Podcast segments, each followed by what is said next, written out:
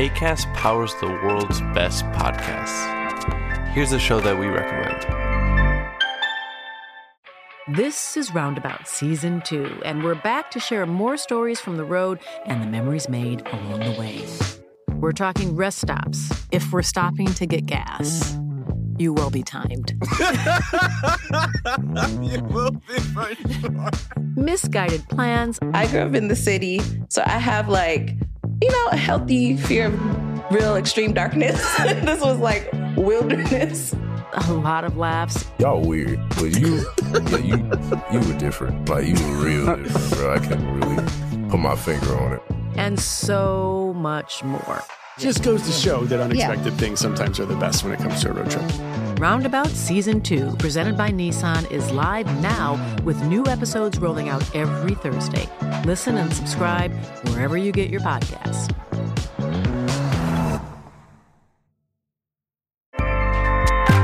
ACAST helps creators launch, grow, and monetize their podcasts everywhere.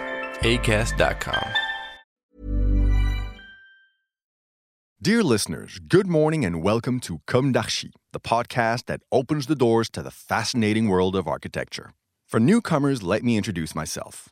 I'm the spokesperson of Anne Charlotte Despont, PhD in History of Architecture, published author, head of a communication and development agency based in Paris, France, dedicated to architecture. Let's meet every week to discuss culture and architecture with specialists and learn how to look at projects through a context and diversity lens. Thank you for being with me today, and now it's time for talent. Bienvenue dans Comme d'Archi.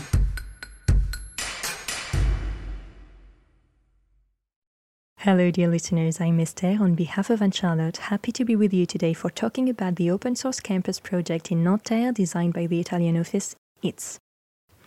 ITS is a company aimed at research and innovation, founded in 2016 by Alessandro Gambi, Francesco Marinelli, and Paolo Mezzalama, with branches in Rome, Paris, and Geneva. ITS addresses itself to public and private sector firms who look for both ethical and economic potential in innovation within which the architect's point of view can bring added value. Among clients, Amazon, the Lombardy region, Métropole du Grand Paris, Conf Cooper, Società Cooperativa, Bouygues Immobilier, SNCF, Ville de Paris, UCI Cinéma.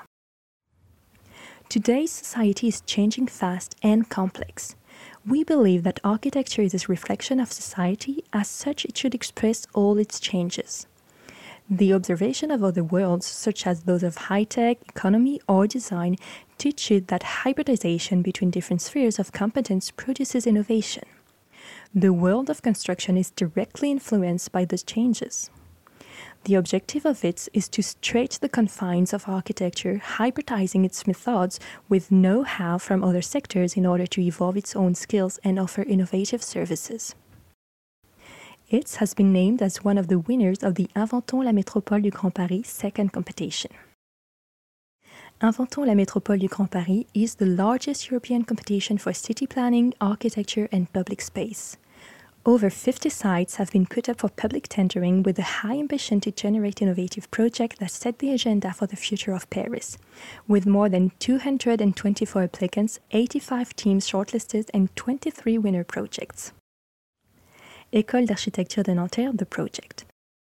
The proposal of its studio, in team with Eiffage et le pôle universitaire Léonard de Vinci, BASE, Zebra Co., is conceived for the EMGP2 École d'architecture de Nanterre site, west of the Défense, where the abandoned School of Architecture designed by Jacques Kalisz and Roger Salem in 1971 is located. The regeneration project aims to reconnect the site to the urban context through the transformation of the existing building into the Léonard de Vinci University campus originally a manifesto architecture. Built in 1971 by the architect Jacques Kalisz, the Nanterre School of Architecture crystallizes. Since its closure in 2004, the city, the state, and local residents have focused their attention because of its location, but above all for the history and values attached to it. The history of a cultural city, on the one hand, In the 1960s, in order to welcome the populations driven out by the business cluster of La Défense, then in development, it was decided to create around a large urban park named after André Malraux a mixed neighborhood with a strong cultural background. It is in this context of a bold urban transformation that has seen the emergence of various facilities cultural activities on the edge of the park the School of Architecture, the Hammond III Theatre, the School of Dance of the National Opera, the Maurice Ravel Musicians Home, and various group schools in response to the education issues of the populations living in this territory. The story of an experiment, on the other hand, with a budget of half below market standards, it was entrusted to Jacques Kalisz, in place of the former School of Fine Arts, the creation of the School of Architecture during the 1969 1970 school year. Within the budget that had been allocated to him, Jacques Kalisz seized this constraint to turn it into an opportunity, both in the conception of the place and in its realization.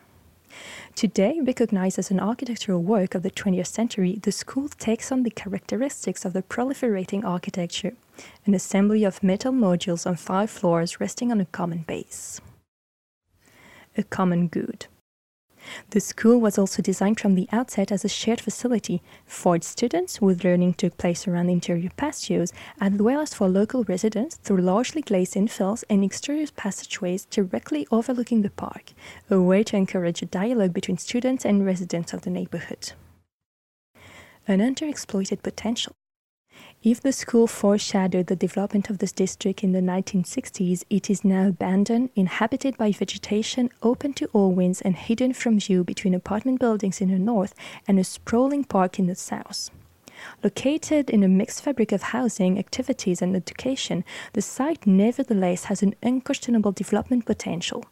Potential reinforced by a metropolitan encouraged through the current RER A service, Nanterre Préfecture station in Nanterre, and those to come from the RERE and Line 15, Nanterre La Folie station, on the horizon 2023 and 2030, respectively. Creation of a new place of attraction. The MGP2 School of Architecture in Nanterre is a great opportunity to architectural and urban regeneration. On one side, the Kalisz building, emblem of a historical period of the architecture of the 70s with great value experimental and historical. On the other side, a district of Nanterre located in a pivotal position between the André Malraux Park and the Terrasse de Nanterre and La Défense. In recent years, architecture and space have both been cut off from the neighborhood and city life, a kind of urban amnesia that has landlocked them. The city of Nanterre and La Défense, on the contrary, are experiencing a period of important development. This project represents an opportunity to put this important urban element and architectural fabric in phase with the evolutionary dynamic of the city in order to solve a crucial node and create a positive synergy between the two. Then the Jacques Kalisz and Roger Salem building will be refurbished and put in dialogue with three new buildings, thus defining a covered square designed as a connecting element between the campus area and the public green spaces. The shared services, such as cafeteria and sport facilities, will be located on the ground floor. The upper level will be dedicated to offices. The new buildings are designed to host classrooms and school facilities as adaptable and multifunctional spaces, following the fundamentals of Kalisz's design philosophy, which has inspired also the choice of materials wood for the structure, transparent and mirrored glass, aluminum, emphasizing the architect's desire to fully connect the architecture with the surrounding nature, besides making the project sustainable and resilient. A new materiality. Special attention was paid to technologies, materials, and aesthetic solutions for the intervention and regeneration of the existing. A system of curtain wall type facade covers the building and metal structures. The meticulous details of the panels allow to reproduce the metrics of the existing facade's writing and the three dimensionality of the metal elements. Thanks to the use of new materials and new finishes such as transparent and mirror glass, reflective aluminum panels, the image of the building is regenerated. The reflective and transparent system provided by the facade materials accentuate even more the desire of Kalisz, that of a constant link with the nature of the park. The facades reflect the colors and shapes of the surrounding nature, which blend into the space's interior thanks to the transparency of the bay windows. Inside, the continuity with the nature is reinforced by large windows and internal landscaping. Galaxy's internal structures are repainted white to highlight the three dimensionality, lightness, and brightness. The desire to guarantee a natural indoor luminosity similar to that of the outside led us to cover the Agora space with an ETFE cushion system. The use of ETFE technology makes it possible to cover large spans with a very light structure to obtain optimal thermal protection and an extraordinary quality of light. The structures of the new buildings are made of wood, a light, comfortable material, biosource, and with low CO2 emissions. The presence of wood establishes a close link of continuity with the natural environment of the park and offers to the users of the building a harmonious and welcoming image of the new campus. The reuse of the existing building, the reuse of materials, the choice of a wood structure and the use of wood in the construction of the new campus, the capacity for evolution and flexibility of the buildings, all this shows the choice of a sustainable and resilient project. Construction will begin this year and will be completed in 2023. Well, that was it for today. Thank you for listening, and let's meet again soon for another episode in English.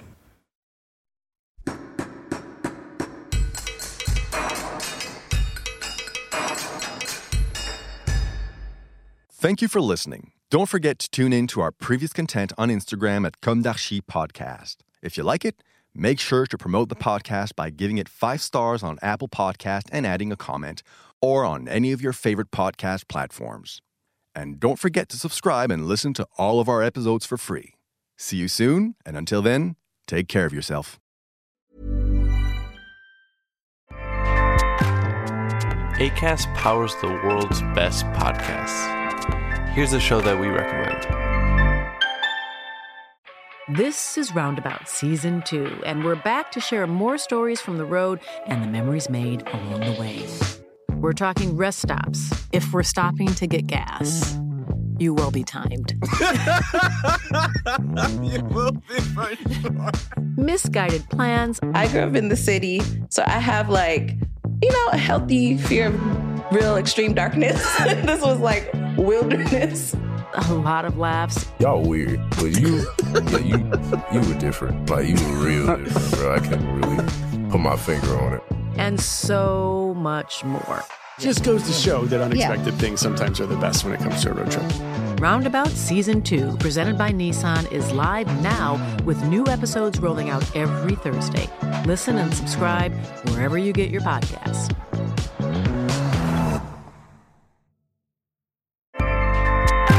ACAST helps creators launch, grow, and monetize their podcasts everywhere. ACAST.com.